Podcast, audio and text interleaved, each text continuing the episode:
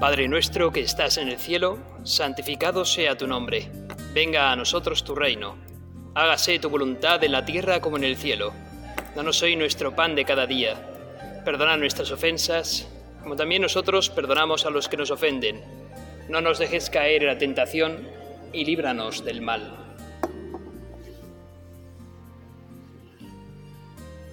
Estamos ante ti, Señor, en esta iglesia contigo expuesto. Nos dirigimos a ti con nuestros corazones abiertos, con ganas de que nos cambies en esta cuaresma que acaba de empezar, que cambies nuestro corazón. Y por eso mismo queremos hacer con fruto esta meditación basada en el sentido de la mortificación cristiana. Del libro de Juan Luis Lorda, llamado Para ser cristiano. En este libro, Juan Luis, este sacerdote, nos habla de cómo son los jóvenes o cómo éramos nosotros cuando éramos jóvenes. Es verdad que yo soy quizás más joven que, que vosotros, pero que sin embargo, pues toda mente joven tiene esa capacidad de juzgar las cosas y de tener una radicalidad, radicalidad para todo, una radicalidad porque el joven no quiere adaptarse a aquello que considera injusto. Y por lo tanto esa vida radical está forjada con unos principios en el joven. El joven tiene una gran capacidad de entrega y tiene energías físicas y psíquicas y por lo tanto tiene grandes ambiciones y grandes aventuras que afrontar. Pero también es verdad que el joven no se cuenta a veces o no cuenta a veces con la experiencia necesaria para afrontar todo lo que el cuerpo o la mente le piden. Y le falta a veces a menudo la fuerza de voluntad suficiente para afrontar esos ideales que el joven tiene, esa radicalidad. Cuando esa empresa que empieza el joven a trabajar requiere una serie de dificultades, a veces le falta las fuerzas a ese joven. El hombre adulto, sin embargo, se conoce mejor a sí mismo, conoce sus limitaciones, ha aprendido a medir sus fuerzas y ha aprendido también a emplearlas con eficacia. Sus proyectos ya no son tan ambiciosos como los del joven, pero, sin embargo, es realista, práctico y eficaz. El paso de la juventud a la madurez tiene que producirse un cambio y de esa generosidad que tiene el joven, a veces el adulto pasa a la resignación al comprender que la empresa le supera. El mayor abdica de los ideales que tuvo desde joven porque le parecen unos ideales quizás excesivos para el adulto. Por eso, la persona mayor poco a poco va convirtiéndose quizás en ejemplo de mediocridad.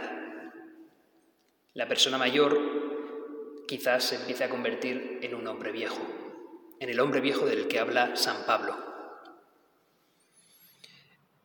Sucede a veces que los jóvenes, pues bueno, tienen por poner un ejemplo, el ideal de quitar el hambre en el mundo, pero quizás no es capaz de dedicar un estudio suficiente para erradicar el hambre en el mundo. O otro quizás quiera quitar la marginación social, pero no es capaz de resistirse a comprarse una moto grande o a irse de vacaciones a la playa para broncearse la piel. Y así poco a poco la distancia entre el ideal que tiene el joven y la realidad se va agigantando y así el joven va cayendo en la resignación. Quizás la generación del 68, de mayo del 68, de las universidades de París, tenga algo que ver con esto y pueda decirnos cosas. Esas personas ya son mayores y saben de lo que estoy hablando. Tiene que haber entonces algún remedio para solapar esa capacidad de heroísmo de la juventud, esa radicalidad propia de los jóvenes, para que no se esfume el fruto que el joven puede dar. Y ahora mirándote a ti, Jesús de Nazaret, ahí expuesto, desde luego que hay un tipo de juventud que abarca todas las edades, el ser cristiano. No puede haber mayor ideal en el mundo que ser cristiano, que seguirte a ti, Jesús de Nazaret. Porque ser cristiano significa amarte a ti con todas nuestras fuerzas, por encima incluso de nuestras fuerzas. Eso es un ideal más radical que ningún otro y conlleva toda una vida. La del joven, la de la persona madura, la de la persona mayor. Y lo primero que hay que cambiar en este mundo para seguirte a ti, Jesús, no es el mundo, somos nosotros. Los que tenemos, nos tenemos que cambiar somos nosotros mismos. Si no empezamos por ahí, por cambiarnos nosotros mismos, entonces no podremos continuar. No es que tengamos que esperar a ser perfectos para hacer algo, no, porque entonces nunca haríamos nada. Pero si no vamos remediando poco a poco nuestros defectos, haremos más bien poco por arreglar el mundo. Un comienzo bueno puede ser, por ejemplo, hacer examen de conciencia todas las noches para repasar qué tal me ha ido el día y si he dedicado el día a ti o no, Señor, si he pensado en ti o no. Otra cosa buena que puedo hacer es empezar a trabajar mis virtudes empezar a trabajar mis tendencias desordenadas, a las que llamo pasiones, mi pereza, mi sensualidad, mi soberbia, eso que a veces me cuesta demasiado hacer porque soy perezoso, eso que a veces porque, porque requiere un trabajo, pues no lo hago, y entonces me dejo llevar por la comodidad, por la comida, por el sexo, o a veces creerme o valerme más de lo que realmente me valgo, que eso es la soberbia, que me separa de ti, que me hace comprender que no te necesito. Señor, esas son las pasiones que tengo que trabajar. A veces esas pasiones me engañan y me conducen al vicio. Otras veces contigo consigo llegar a la virtud, poner orden e inteligencia en lo que hago, fortalecer mi voluntad, aunque no me apetezca hacer lo que debo hacer, o no hacer lo que no debo hacer, aunque me apetezca hacerlo. Trato de dominar mis pasiones. Eso es la lucha de mi propia vida.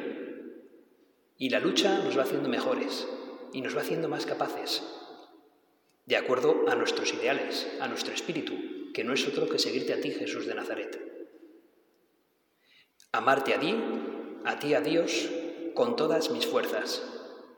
Y si me veo derrotado, volver a empezar, como un buen deportista, que le gustan los retos, que no se rinde y que cuando ha caído, admite su derrota con deportividad y se vuelve a dejar levantar por ti. Lo importante de este juego, que es la santidad y que dura toda la vida, Jesús es no abandonar nunca. Me caeré mil veces, mil veces me volveré a dejar levantar por ti. ¿Qué miedo he de tener? Ninguno, Señor. También, por tanto, si debo de hacer esa lucha ascética, ese trabajo en mi vida, merece la pena entonces tratar la mortificación aprender a sacrificarme, aprender lo que es la abnegación. Y para entender un poco la mortificación, pues hay otros artículos que he consultado de sacerdotes por internet, en los que nos viene que pues un cuerpo tiene sus propias reglas y limitaciones, y nosotros somos cuerpo y alma, somos unidad de cuerpo y de alma. Nosotros no somos como esas filosofías orientales espiritualistas y animistas que olvidan su cuerpo, no. Nosotros hemos nacido con un cuerpo y no podemos olvidarlo. Y nuestro cuerpo tiene limitaciones, tiene reglas. A través de nuestro cuerpo podemos expresar nuestros sentimientos. A través de nuestro cuerpo podemos tener independencia y libertad. A través de nuestro cuerpo amamos. Tú, Jesús, asumiste el cuerpo del ser humano y amaste a través de él. Si yo quiero seguirte, estoy llamado también a amar a través de mi cuerpo. Debo de educar mi inteligencia, debo de fortalecer mi voluntad si quiero amarte a ti más y mejor, si quiero utilizar mi cuerpo para amarte. Por ejemplo, si trabajo cara al público, no puedo permitirme una mala cara, a pesar de quizás estar cansado, estar cansado y, quizás ese día no haber dormido lo suficiente.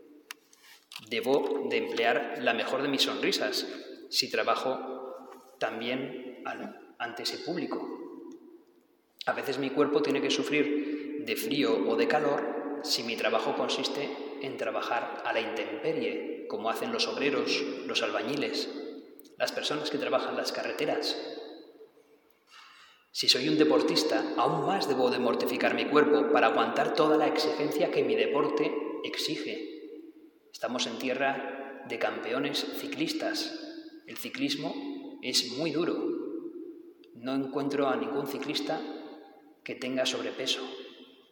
Todos están sumamente delgados, tienen que mortificar su cuerpo si quieren alcanzar la meta, si quieren subir el puerto de montaña. Con la vida espiritual sucede lo mismo, Señor. Yo renuncio a mis gustos en mi cuerpo para poder entregarme a un ideal mayor. Amar a Dios por encima de todo.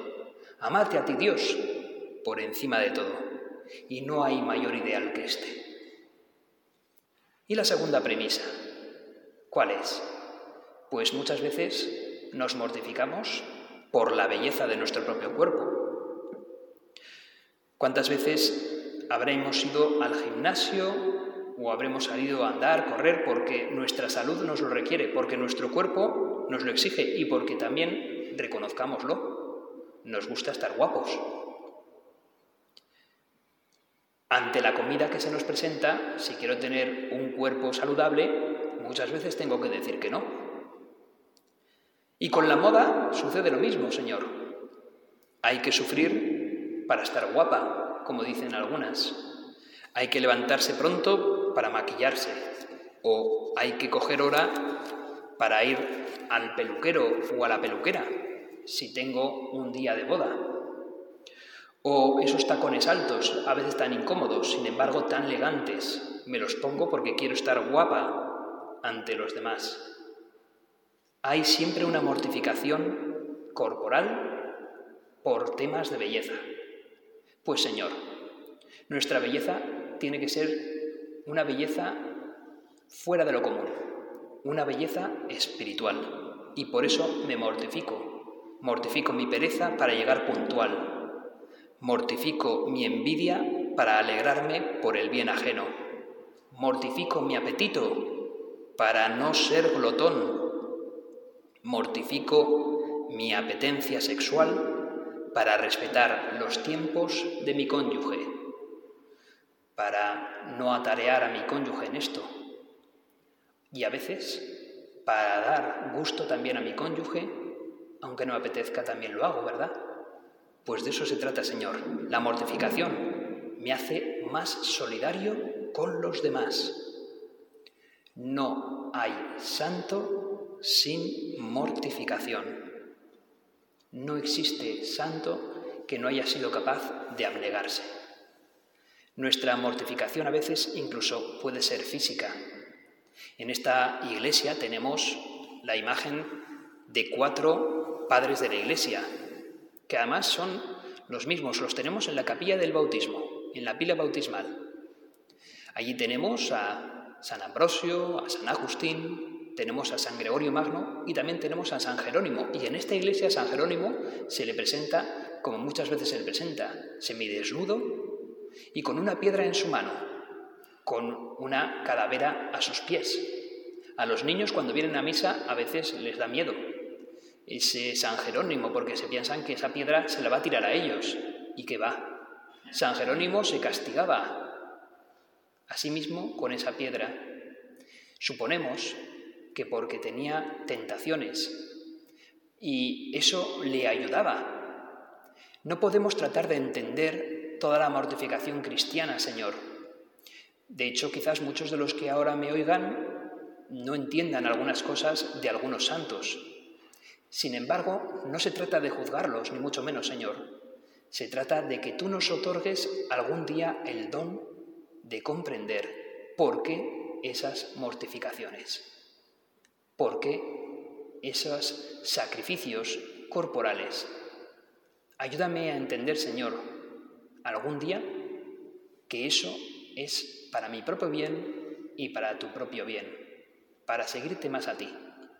Qué duda cabe que toda mortificación que hagamos debe de estar siempre en consonancia con el director espiritual que tengamos. Por lo tanto, además de ese examen de conciencia, bien conviene dirigirnos espiritualmente con alguna persona que verdaderamente sea santa. Procure seguirte. Hay buenos sacerdotes que nos pueden ayudar en esto. Pues bien, de todos esos santos, que siempre se nos habla de grandes mortificaciones, quisiera con tu venia, soberano Señor sacramentado, aquí en este altar, mencionar a Santa Teresa, Santa Teresita de Lisieux, una gran santa que te siguió con grandes ejemplos. Y es que Teresa de Lisieux en su convento nos da muchos ejemplos de cómo aplicar esa abnegación, ese sacrificio, por amor a ti y los demás. En una ocasión, alguna monja cogió por error la lámpara de las oraciones de la noche de Santa Teresita, cuando precisamente a las hermanas ya no se les permitía hablar y Teresita no podía entonces encontrar su lámpara para poder acceder a su habitación, lo que implicaba en ocasiones tener que pasar la noche en silencio, a oscuras y fuera de su habitación, sin poder dormir. Y dice Teresita que en vez de disgustarme por verme privada de ella, me alegré mucho, pensando que la pobreza consiste en verse una privada no sólo de las cosas superfluas, sino también de las indispensables. Y de esta manera, en medio de las tinieblas exteriores, fui iluminada interiormente. Nos habla de un gozo parecido que experimentó cuando me quitaron el precioso cantarillo que tenía y me dieron en su lugar un cántaro tosco y todo desportillado Ella fue culpada injustamente por romper un vasito y decidió guardar silencio y aceptar esa corrección sin excusarse. Pero le costó mucho, dice ella, debido a mi poca virtud. Estos actos de vencimiento me costaban mucho y tenía que pensar que en el juicio final todo saldría a la luz. Cada mortificación que hagamos, sobre todo para vencer nuestro amor propio, Señor, saldrá a la luz de tu juicio final, cuando te descubras ante nosotros. Allí saldrá toda la verdad de nuestra vida. Y Teresita lo sabía. Este esfuerzo que ella hizo por humillarse, aunque duro, era necesario. Mortificar su amor propio le aprovechaba mucho en las penitencias y más aún que las penitencias corporales. En una ocasión Teresita tuvo que complacer a una hermana anciana que era muy difícil de complacer. Le fue asignado complacer a ella y sin embargo era algo prácticamente imposible. Con agua sucia en la colada muchas veces le salpicaba a Teresita y ella trataba de no reaccionar. A veces a Teresita le cambiaban de sitio sus útiles de pintura. A veces tenía que soportar pacientemente los chasquidos de lengua que hacía una monja durante la oración comunitaria.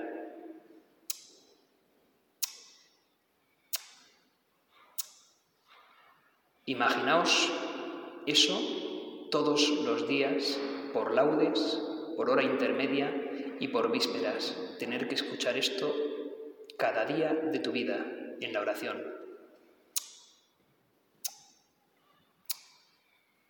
Y sin embargo ella lo ofrecía por amor a Dios. Todo eso lo ofreció al Señor. En una ocasión le mandaron a hacer un recado que a Teresita le gustaba muchísimo, pero como podía dárselo a varias hermanas, ella tardó mucho en quitarse el delantal para hacer el recado. De ese modo podía, podían las otras hermanas tener ese recado que era realmente gustoso. Pero la superiora entendió que Teresita estaba tardando demasiado y, se, y lo juzgó como un símbolo de egoísmo. Teresita fue reprendida por ello y, sin embargo, le gustó el poder ofrecer esa represión para Dios. Teresita nos dice a cada uno de nosotros que no perdamos nunca ni una sola oportunidad para poder ofrecer algo al Señor. En nuestro día a día siempre hay contrariedades que vamos a sufrir. ¿Por qué no ofrecérselas al Señor? ¿De qué sirve amargarnos cuando recibamos una contrariedad? Mucho mejor recibirlo con alegría, porque ya tenemos algo que ofrecerte a ti, Señor. Tú al fin y al cabo te has ofrecido muchísimo más. Tú te has dado por completo en esa cruz, en ese calvario por amor a nosotros. Tú te has desprendido de ti mismo, se burlaron de ti, te tentaron para que bajaras de la cruz. Si eres Dios, muéstranos ahora mismo, baja de la cruz y te creeremos. Y sin embargo, tu reacción cuál fue? Rezar, rezar por aquellos que te estaban tentando. El ladrón bueno venía a decir, ¿no os dais cuenta? Está rezando por nosotros, está rezando por nosotros. Perdónales, Padre, porque no saben lo que hacen. No hay mayor abnegación que la tuya, Señor Jesucristo. Solo tú, solo tú, Señor. Teresita sabía todo esto y por eso cada pequeño sacrificio que podía ella sufrir procuraba ofrecértelo a ti. Una mirada, una palabra, las pequeñas cosas, hacerlas por amor, y avanzando en su noviciado, ella reconoció que estaba avanzando en amarte, Señor, pero también se daba cuenta de que ella misma estaba llena de imperfecciones. Ahora no me sorprendo ya de nada ni me aflijo al ver que soy la debilidad misma. Al contrario, me glorío de mi propia debilidad y espero descubrir cada día en mí nuevas imperfecciones. Porque Teresita sabía que por esta debilidad, en vez de desanimarse, tenía una oportunidad de poder valerse de nuevo de tu misericordia, de tu amor, Señor. Era un signo de que tú, Señor, querías vivir más profundamente en ella, a través de sus propias debilidades. Y Teresita se gloria de algunas grandes victorias que gracias a ti consigue. Decía ella que hay en la comunidad una hermana que tiene el don de desagradarme en todo. Sus modales, sus palabras, su carácter me resultan sumamente desagradables. Sin embargo, es una santa religiosa que debe de ser sumamente agradable a Dios. Entonces, por no ceder a la antipatía natural que experimentaba, me dije a mí misma que la caridad no debía consistir en simples sentimientos, sino en obras, y me dediqué a portarme con esa hermana como lo hubiera hecho con la persona que más quiero. Teresita rezaba por esta hermana, daba gracias a Dios por haberla creado y trataba de expresarle amigabilidad con sus modales. y en pequeños servicios que le prestaba.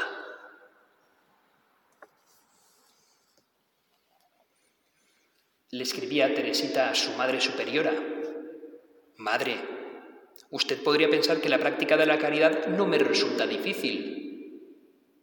Es cierto que desde hace algunos meses ya no tengo que luchar para practicar esa hermosa virtud. No quiero decir con esto que yo cometa faltas. No. Soy demasiado imperfecta para eso. Pero cuando caigo, no me cuesta mucho levantarme. La práctica de la mortificación ofrecida a Dios, tan típica de la cuaresma, es algo que nos hace creer tanto en Dios que nos hace ser tan amigos de Él que ya no nos cuesta tanto levantarnos, porque tenemos la confianza puesta en Él. Hay una imagen preciosa de la película de la Pasión de Cristo.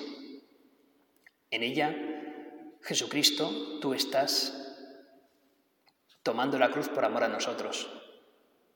Y hay un momento en el que te topas con tu madre, yo creo que es la escena más emotiva de toda la película. No sé cuántas veces habré llorado yo viendo esa escena de la pasión de Cristo.